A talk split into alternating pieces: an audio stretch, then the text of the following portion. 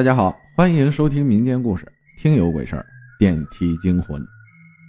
那是在一四年的时候，我因为跟朋友的一个约定，去湖北宜昌工作了一年。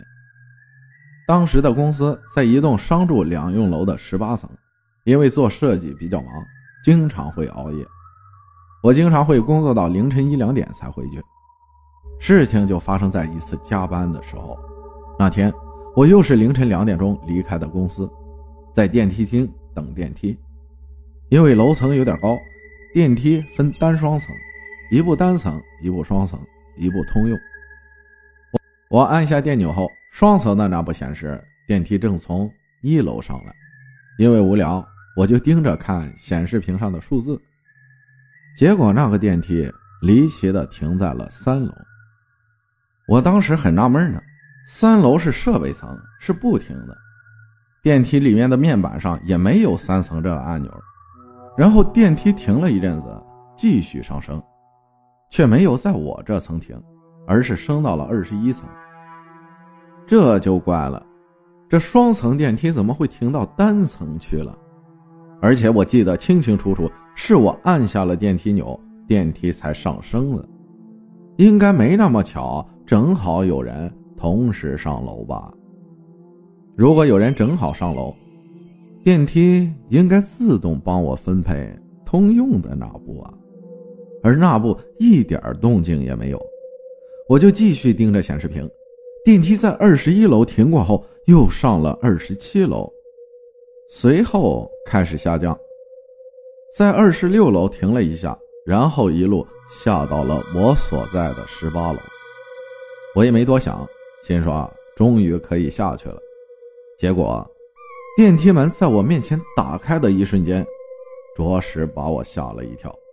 电梯里面有个女人，那女的就站在电梯门口，约莫四十岁左右，穿一件黑色衣服，半低着头，头发披散，脸色发黑，就是那种人在情绪很差的时候发的那种黑。当时给我的第一感觉就是。这个人是个怨妇，有很深的怨气。不过我只感觉到了怨气，却没有往灵异的方向考虑。只是突然看见这样一个人，吓了一跳，心里想着：这女的是不是老公出轨被她抓包了？怨气这么重，就走进了电梯。进了电梯，我就开始后悔了，因为电梯里的气氛。诡异的厉害，我神经再大条也感觉到不对了。首先，我们一般进电梯都会习惯性的往角落走，找个地方靠一下，而那个女的就那么站在电梯门口一动也不动。然后，人与人之间是能感觉到气的，而这个女人的身上感觉不到一点活人气儿，在那么安静、那么狭小的空间内。我甚至感觉不到他的呼吸。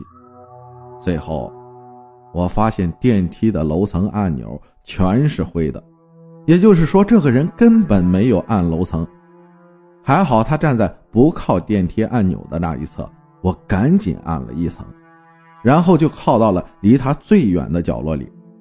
说实话，坐电梯的那几十秒，应该是我这辈子最难熬的几十秒。我脑子里一团乱，一直在想这个玩意儿到底是不是人？为什么我感觉空气这么的阴森？他会不会攻击我？如果攻击我，我该怎么办？我是不是应该念佛经？但是念佛经会不会触怒他，被他攻击呢？我会死吗？死在他乡可不值啊！我还没结婚呢。我全身的衣服都被冷汗浸湿了，一动也不敢动。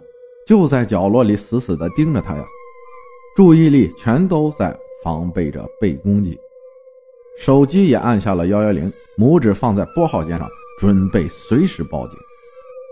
时间一分一秒的熬过去了，电梯也没有再出什么幺蛾子，一路下到了一楼，电梯门一开，我就立马冲了出去，跑到了大厅门边保安值班的桌子边，保安桌在电梯门左侧。大概十来米的地方，中间没有遮挡。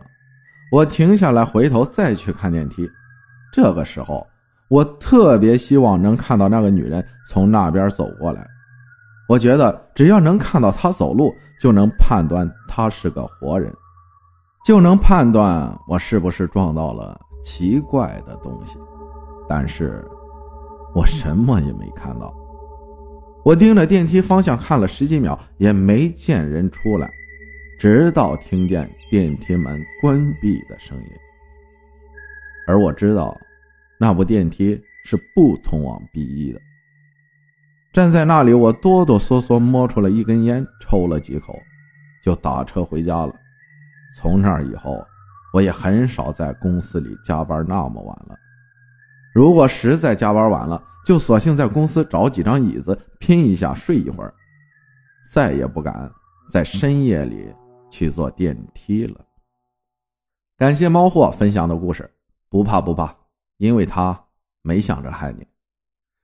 谢谢大家的收听，我是阿浩，咱们下期再见。